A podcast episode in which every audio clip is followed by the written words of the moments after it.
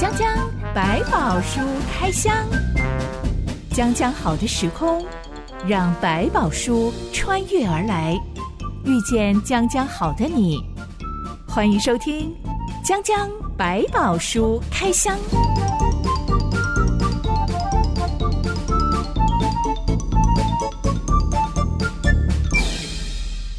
百宝书里有百宝，让知心和下凡哥为你开箱来挖宝。Hello，我是知心。Hello，下凡哥。今天我们要来聊聊跟主管开口提加薪这档事。通常我们可能在公司待了一段时间，呃、工作挺顺利的，那我们也知道公司是有盈利的。这种时候，社会上万物都涨，偏偏就是我的薪水没涨的时候，我们就会觉得，哎，好像可以跟主管来开口提一下加薪了。嗯哼，夏凡哥，你觉得提加薪，我们应该拿出怎么样的态度筹码？我觉得加薪这件事情，可能在我们东方人习惯会比较怕破坏关系，好像说我先提出来了，好像变成我爱钱呐、啊，我我死要钱啊，就会在主管心目中的形象变得很差，主管就觉得我是个自私鬼。对，那我觉得去提加薪这件事情，我们自己心态要健康，可是你没有办法决定老板怎么想，这就是一场赌注了哦。如果我真的要豁出去开口提这件事的话，嗯。有可能我的主管会毫不留情的会怀疑说，你是不是只是为了钱来推翻我的想法，然后把我打入冷宫？对，会可能其他的印象分数就差了，对不对？嗯、但我觉得提加薪几个概念要谈，就是你到底想加多少？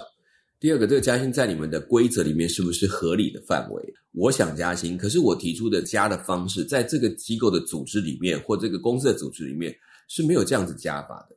除非你真的握有一个不得了的独有的东西，是老板，如果你们想要做这事情，没有我就不能做了。这种情况，我觉得是另外一个状况，但这个还是不太好的谈法。如果你觉得该加薪了，很多年了，也合乎加薪的规则，我觉得主动去谈是对的。所谓的规则不只是明文的条件，还有包括这间公司内部的文化、气氛，嗯，所共同形成的所谓的规则，嗯，我必须要掌握这些元素，我才能够知道我有没有筹码可以谈，以及如果可以谈的话，我能够谈多少呢？对，甚至是合理的要求，就是因为他们忘了该加薪的时间没有加薪，所以我才去提醒说，我们是应该做的吧？按照我们的规矩，应该是要有。所以这其实也是一种比较合理的方式。那比较多是说，我觉得我做得很好了，所以我老板应该给我加薪。这时候就要衡量你认为的好跟老板之间的好之间的落差到多少。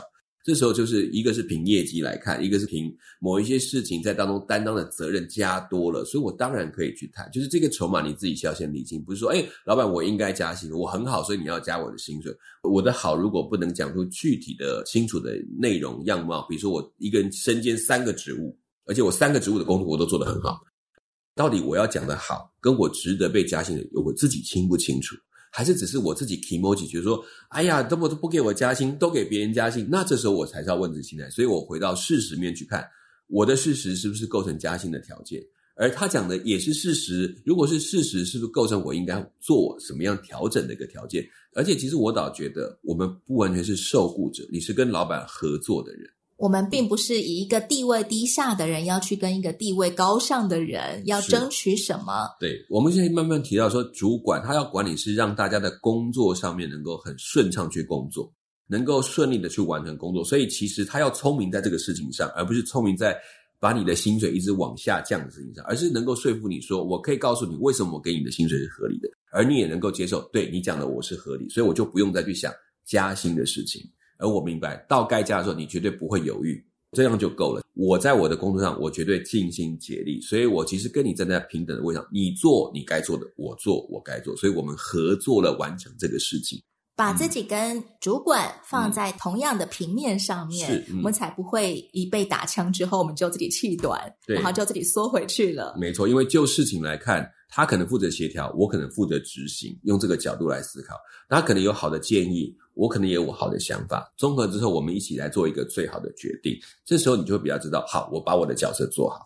我们今天要来谈的故事主人翁，他是一个从小就蛮有心计的男孩，嗯、但是遇到了他的老板之后，真的是小巫见大巫啊！是这个雅各，他免费帮老板做了十四年的奴工。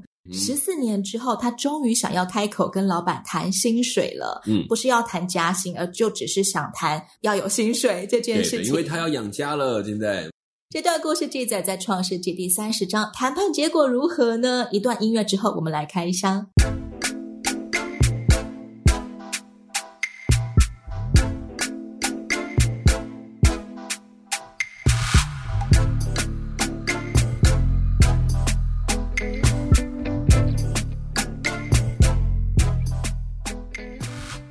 雅各他在娶妻这件事上被舅舅摆了一道，嗯、虽然娶到了两个妻子，却要付上免费为舅舅工作十四年的代价。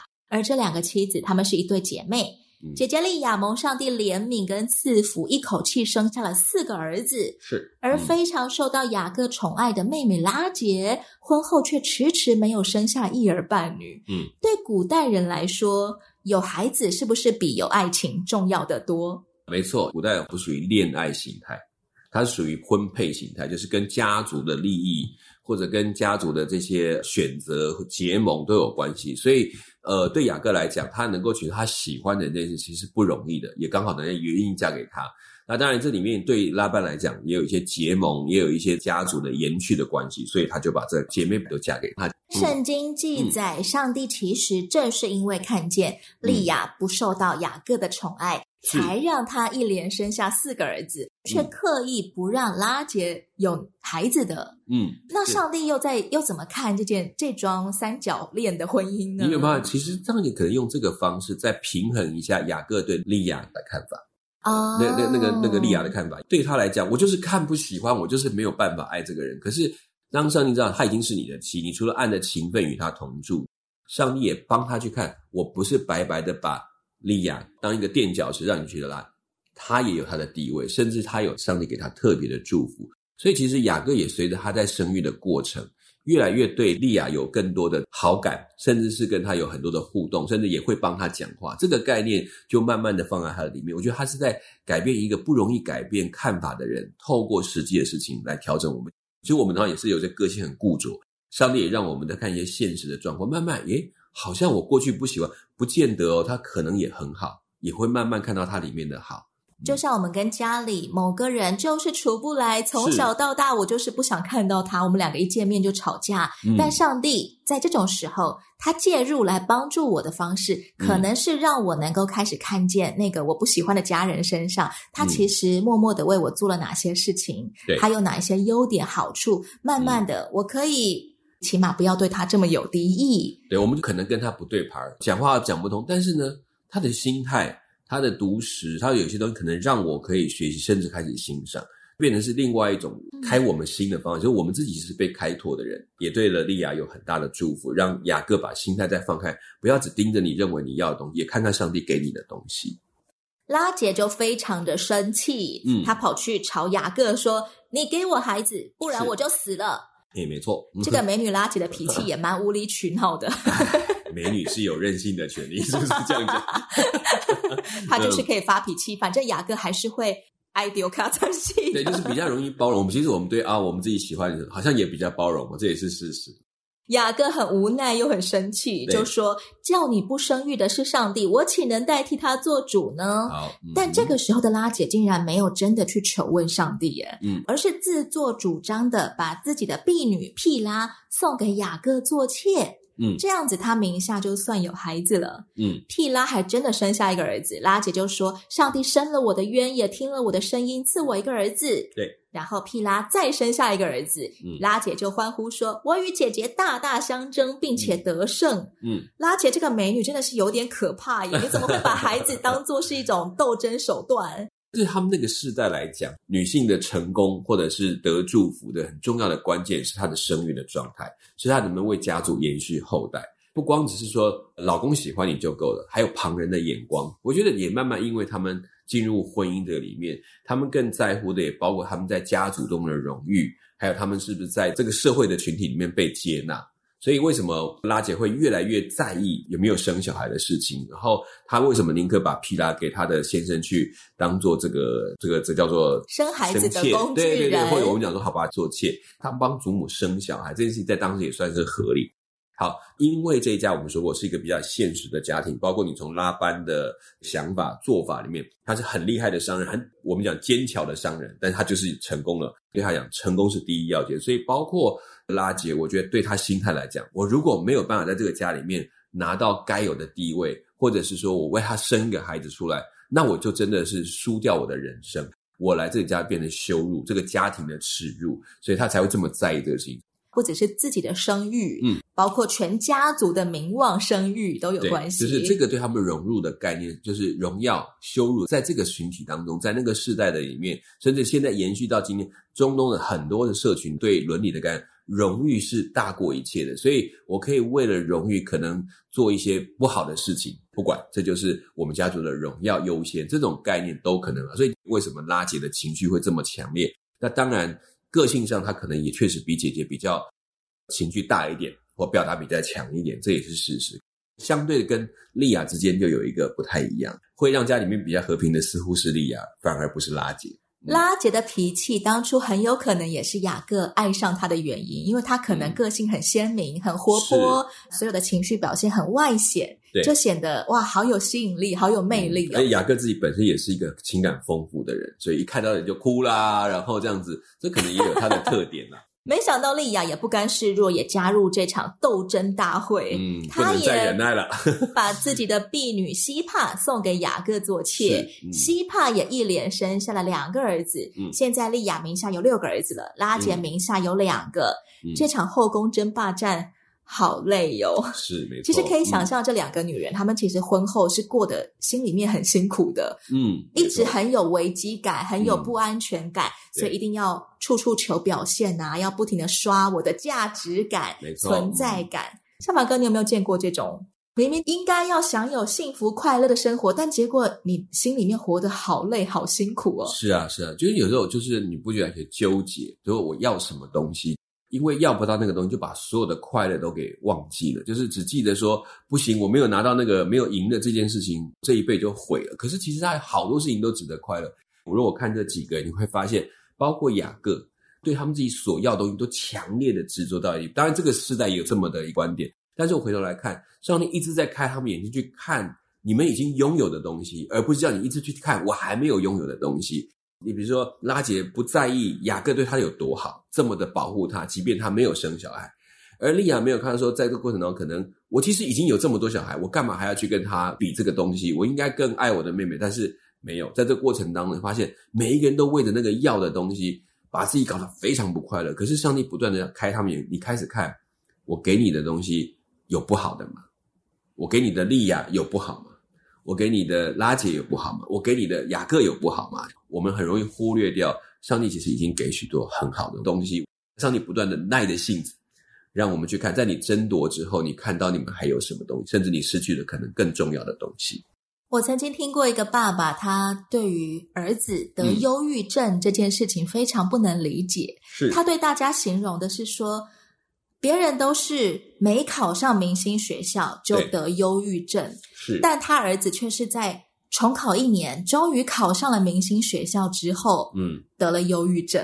哎呀，他完全无法理解。但对于我们年轻人来说，我们就开始猜想，很有可能他儿子就是因为重考一年才终于考上明星学校，竞争压力太大了，嗯，就会得忧郁症。对，可能崩解了。但对爸爸来说，就是你已经得到最好的东西啦，你为什么不快乐呢？是。但是问题就是，我们讲说，什么是我们最快乐的东西？我们可能再仔细想一想，就在过程当中，可能他的父亲太简化了，说你已经成功了，可是其实对这个孩子讲，苦难才开始。我的成绩，我的根本不够，我要加好几倍的力气才能维持在这个学校的学习，结果马上就 burn out 就毁了。可能父亲也没有办法再看到说，其实这个孩子本身就是多好的一个礼物，一直在执着于说，为什么孩子不掌握这个，这些情绪都会再倒给这个孩子，其实都是将双重的压力在里头。对孩子的幸福感来说，可能是我必须要赢过很多人，达到前段班的成绩。我才会快乐。嗯，而对爸爸来说，只要我儿子考上了明星学校，有那个头衔，我就很快乐。没错，所以就会形成这种反差。对，儿子终于考上了，爸爸觉得哇，我好快乐，我一点都不忧郁。但结果儿子得了忧郁症。没错，在这个忧郁的里面，也许让他们停下，好的长长的相处当中，上帝也可以做工，让他们说：“你看，我也有这个这么坦诚，愿意面对自己问题跟困难。”回到起初说，其实有这个孩子原本就是一个礼物。为什么我一直在？执着，他把它变成我一个去换取我要快乐的一个工具，这是一个非常危险的事情。我觉得这种关于对快乐的定义，嗯、很多时候其实都是我们无形当中我们接受了社会的价值观。嗯、别人告诉我，我一定要考上明星学校，我才会拥有幸福快乐的人生。慢慢的，我们自己也同意了，所以我们就开始很像老鼠跑滚轮，没完没了，嗯、不停的要追逐我心目当中的快乐。对，追到了之后，才发现其实我还是很不快乐。对，因为还有另外一个东西要等着你去追。其实忘掉会忽略掉上帝已经给我们那个身边人本身它的意义。当我来寻求上帝帮助我的时候，上帝会怎么样把我们从这种很不快乐的循环里面解救出来呢？嗯、毕竟我们的大脑真的就是已经。被 社会价值观深深的植入了。我觉得会。耶稣曾经提过说，有个比喻，说有那个父亲对孩子的那种心态。你觉得，如果孩子跟父亲要一个鱼，然后父亲会塞一颗石头到嘴巴里面去吗？这个事情应该是不会发生的。但是为什么你会觉得父亲塞了一颗石头到你的嘴巴里面？父亲有可能会给你你不爱的东西，那可能是对你好的事情。因为父亲比孩子更了解什么对他的生命当中才是上好的。没错，那所以他在讲圣，上帝还说我们跟上求许他，但是他不把最好的圣灵给我们吗？答案是他会给我们最好的圣灵。可是我们会不会觉得圣灵是最好的？我们可能觉得哦，有圣灵很好，最好圣灵可以帮我做什么什么事情，那更好，这才是我们要的。那就忽略掉本身他自下圣灵最重要的意义。我觉得在这几个人有不同的角色里面，他们都有那种心中的执着要的东西，可是永远看不到。这个东西给的本身，那个本身就是好，而不是因为给这个可以让你得到什么才是好的，那个其实是不一样。雅各其实娶了拉姐，他娶了拉姐就是他的目标，不是娶了拉姐会生小孩是他的目标。嗯，这个快乐其实就是他的身边。对雅各来说，他并不介意拉姐没有生孩子这件事情，只有拉姐自己一个人很气愤。对，而丽亚跟拉姐同样也说，如果如果要争取老公的爱，就是要生很多小孩，他才会爱我。雅各很清楚，生小孩不是我们能决定，这是上帝的事情。你们不要再为事情在烦恼。反而过来讲，在每一个人在当中，都在慢慢被打开那个眼睛，重新透过生活里面，他们再去理清上帝到底在乎是什么。还有，上帝给我们东西本来就是礼物。这么多的孩子在他们生命当中，每一个后来要成为一族，不是谁生的多，是每一个都有他自己独特的地位。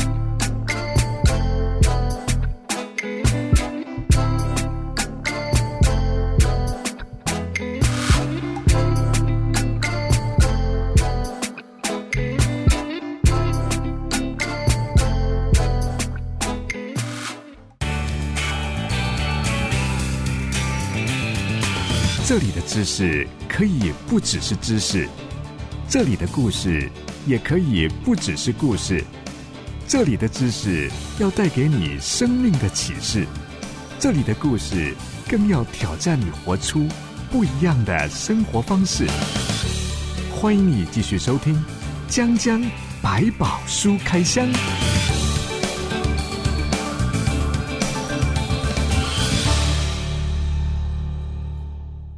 我将会有一个姐妹，她分享说，其实她从小都是班上第一名的成绩，嗯、甚至是全校排名前十名的。哇，学霸学霸，全班都 公认她最有可能考上第一志愿，但她偏偏竟然没有考上第一志愿，嗯、只有考上第二志愿。对，出社会之后，她也一路都是很得主管器重的，她是那种金牌业务，可以为公司赚到很多很多钱的。呃、但每一次要争取一个什么升职的机会的时候，偏偏就是没有争取到第一志愿，没错。他曾经很埋怨上帝，为什么都没有保佑他 可以考上第一志愿，或者去拿到更高的职位。对。一直到现在，过了很多年之后，他还蛮感谢上帝。他说：“如果我真的当初考上第一志愿，嗯、永远都是顶级的金牌业务的话，他说我会变成一个目中无人、妻离子散的，不是妻离子散，就是 丈夫小孩可能都会离开我，嗯、因为他的脾气，因为他太优秀了，很容易就会开口骂丈夫啊，骂小孩啊，就觉得你们怎么都这么笨呢？对对对，没有任何人可以跟他共事。他说我就会变成一个很可怕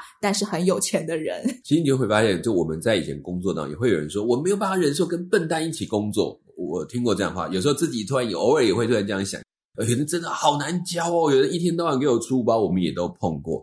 但我就回头慢慢来想一件事情，有时候说快跟这种厉害的人都要小心一件事情，就很多事你确实一个人就可以做完，所以谁跟你合作都合不来，跟你怎么做你都看不上眼，你都觉得人家做的不够好，那都给你做啊。笨蛋有时候我们自己造成的，就是我们觉得说我们做的很棒，所以你们都做不好，所以我来吧，我来吧，那你就都你来啦。我有这种个性也会这样，好，你很厉害啊，那我都给你做啊。你说我笨，没有我就笨嘛。我看到你做好，拍拍手，我也可以。这这种想法是一种消极，我觉得也是被变出来的。我可能没有办法像你做那么好，可是我可以做一部分。如果我可以跟你一起参与，我也可以学到更好，不好吗？如果这个心态在这个优秀里面，他就能够合作。所以，其实，在我们工作当中，有时候我们真的去申请做管理者，我们不一定是选工作能力最强的，我们选的是协调能力最好的、最懂得发掘人的那种，是我们要的主管，因为他才能够让更多的人上来一起工作。那个做得好的，我就让他去做啊。你做得很好，奖金多给你一点；做得更好，奖金再多一点点。但我不要你制造麻烦。不要去跟别人合作，然后把别人都给赶走了，就好好做你的就好，一个人去打。基督徒相信耶稣，并不只是因为耶稣会保佑我们趋吉避凶，嗯、不管我们祷告求什么，他都给我们，嗯、而是因为我们相信耶稣爱我，他一定会给我最适合我最好的那个物件。对，甚至有时候就像刚刚讲的那个那个姐妹，其实上帝很爱她，爱她到。我容许你对自己这些啊骄傲都可以，他不是急的，他是用更啊开阔他的心，然后就我可以很骄傲，但是我也可以相信别人也很也很优秀，我也可以相信上帝给的是好的，就是慢慢把头低下来，看到哦，原来给我身边这么多人是我的祝福，心就可以放下来，脾气才会慢慢缓下来，说慢一点很好啊，也是一种生活，也是一种对的步调。丽雅跟拉杰明明嫁给了一个挺不错的对象，但婚后生活却处处要比较争竞。嗯哼，他们两个为了比赛生孩子，还抢起了一种具有催情效果的植物，叫做风茄。嗯，这个风茄，我们现在大概像什么样的植物啊？嗯，找不到它特别的样貌，但是有比较多的描述，是指它就是一种催情物，就是有点像春药。我们讲那种春药，单吃水果。就有壮阳药的效果，就是它有刺激，而且比较不像我们讲所谓男性荷尔蒙的模式，它就是刺激你对情欲上比较热烈。东方人我们在古装剧都会看到什么帝王要饮用鹿血酒啊，我们从来没有看过壮阳药竟然是纯植物的。对对对，其实这个对我们它只是一些荷尔蒙的刺激，所以在那个时候当然也有可能是传说，就他们认为也好像大家都这样相传使用，这有可能，但可能也不是一个常见的植物，所以才会抢来抢去。很稀有的一种东西，但可以不太容易找到，但还是有，就是要可以让雅各看到他们的时候就，就哇，我好爱你哦，然后又可以多生几个孩子了。最后拉姐她终于怀孕了，她说：“上帝除去了我的羞耻。”嗯，她生下了一个儿子，给他取名叫约瑟，意思就是。愿耶和华再增添我一个儿子，有点像我们那个第一胎生到女儿，就会说给他取名叫做招娣。招娣，哎，准备要这个，我要还有一个男生这样子。约瑟的名字其实就是招娣 的意思。今天如果我向上帝求一样东西，求了很多年，是上帝都没有给我，像拉杰，她其实过了很多很多年，她只能够采取。呃，把婢女送给丈夫的这种办法才能够得孩子。嗯，那我要怎么样自处呢？我觉得其实我这个事情没有什么对错，它只是我的喜好，我觉得你再求也没有什么太大问题。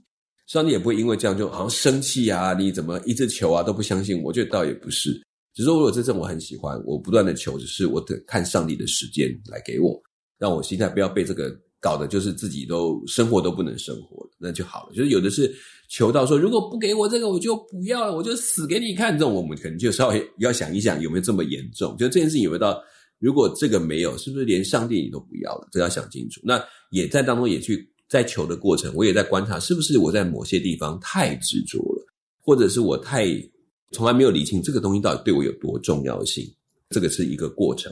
当上帝没有、嗯。应允我的时候，其实是在磨练我的心智，可以有一个比较健康的转换嘛，以至于我不会再像，就像拉姐可能一开始求的时候，他可能是又哭又闹的，对，但慢慢慢慢，他可能也找到了一个平衡，就不会再继续跟雅各说：“嗯、你再不让我生孩子，我就去死。”对，他开始理解到，就是说，就像雅各告诉他说：“这个不是我的是上帝的决定。”所以慢慢可以跳开说。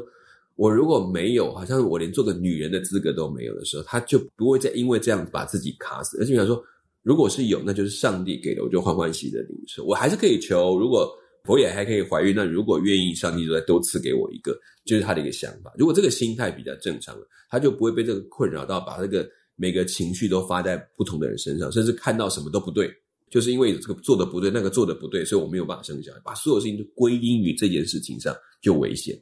当上帝没有回应我的时候，我可以好好问问我自己：我仍然相信上帝爱我吗？是，我仍然知道我的价值是宝贵的，是不可被代替的吗？还是当我在这个焦虑愁苦中，其实反映出的是我把我的价值建筑在那些我自己定义的快乐上面？其实别人并没有真的这样看我，上帝也并没有这样子看我。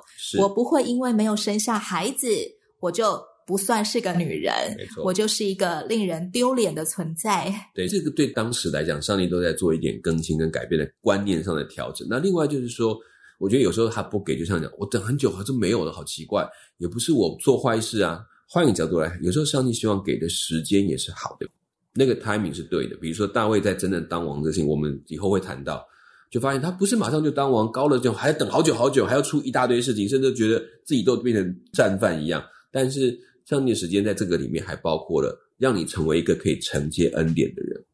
差不多一直到约瑟出生之后，嗯，雅各跟拉班所签订的十四年无薪契约也就到期了。是，他终于想要带着妻小返乡，回到他的出生地迦南。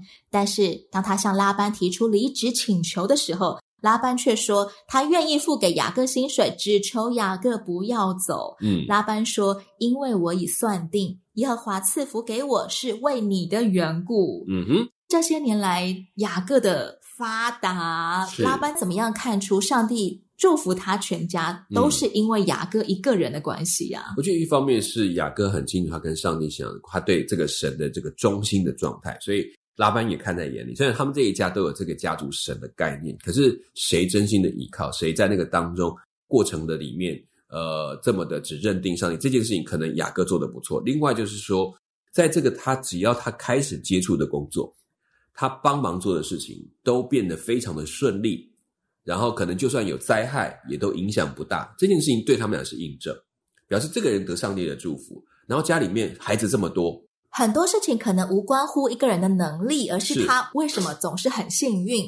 对，虽然也经过很多问题，他总是有办法解决他。还有。他家族的生的小孩，这个数量很高。我们虽然讲说啊，好像才这几个几个，以那个时代来讲，生出孩子来又能够保留下来长大，这就是他们看在眼里的。说，哎，这一家不一样，嗯、代表这一家真的蒙上帝祝福。对，因为雅各拉班家的孩子可能还没有雅各生的多。嗯、对，甚至他照顾的羊群，可能的成长状态都比别的羊群好，所以他会认定这一家之主雅各，他跟神的关系才是决定这一切的这个重点。这个是当时很直接的推估，雅各也可以堪称是老板手下的金牌业务了，是那种顶级业务。嗯、但是下一回在江江百宝书开箱里面，我们要来开箱的是雅各，并没有因为他家大业大，帮老板赚了很多钱，嗯、老板就看中他。嗯、相反的是，老板跟其他的员工。都开始视雅各为眼中钉了，对，要小心他了，嗯、真的是人红招忌呀、啊！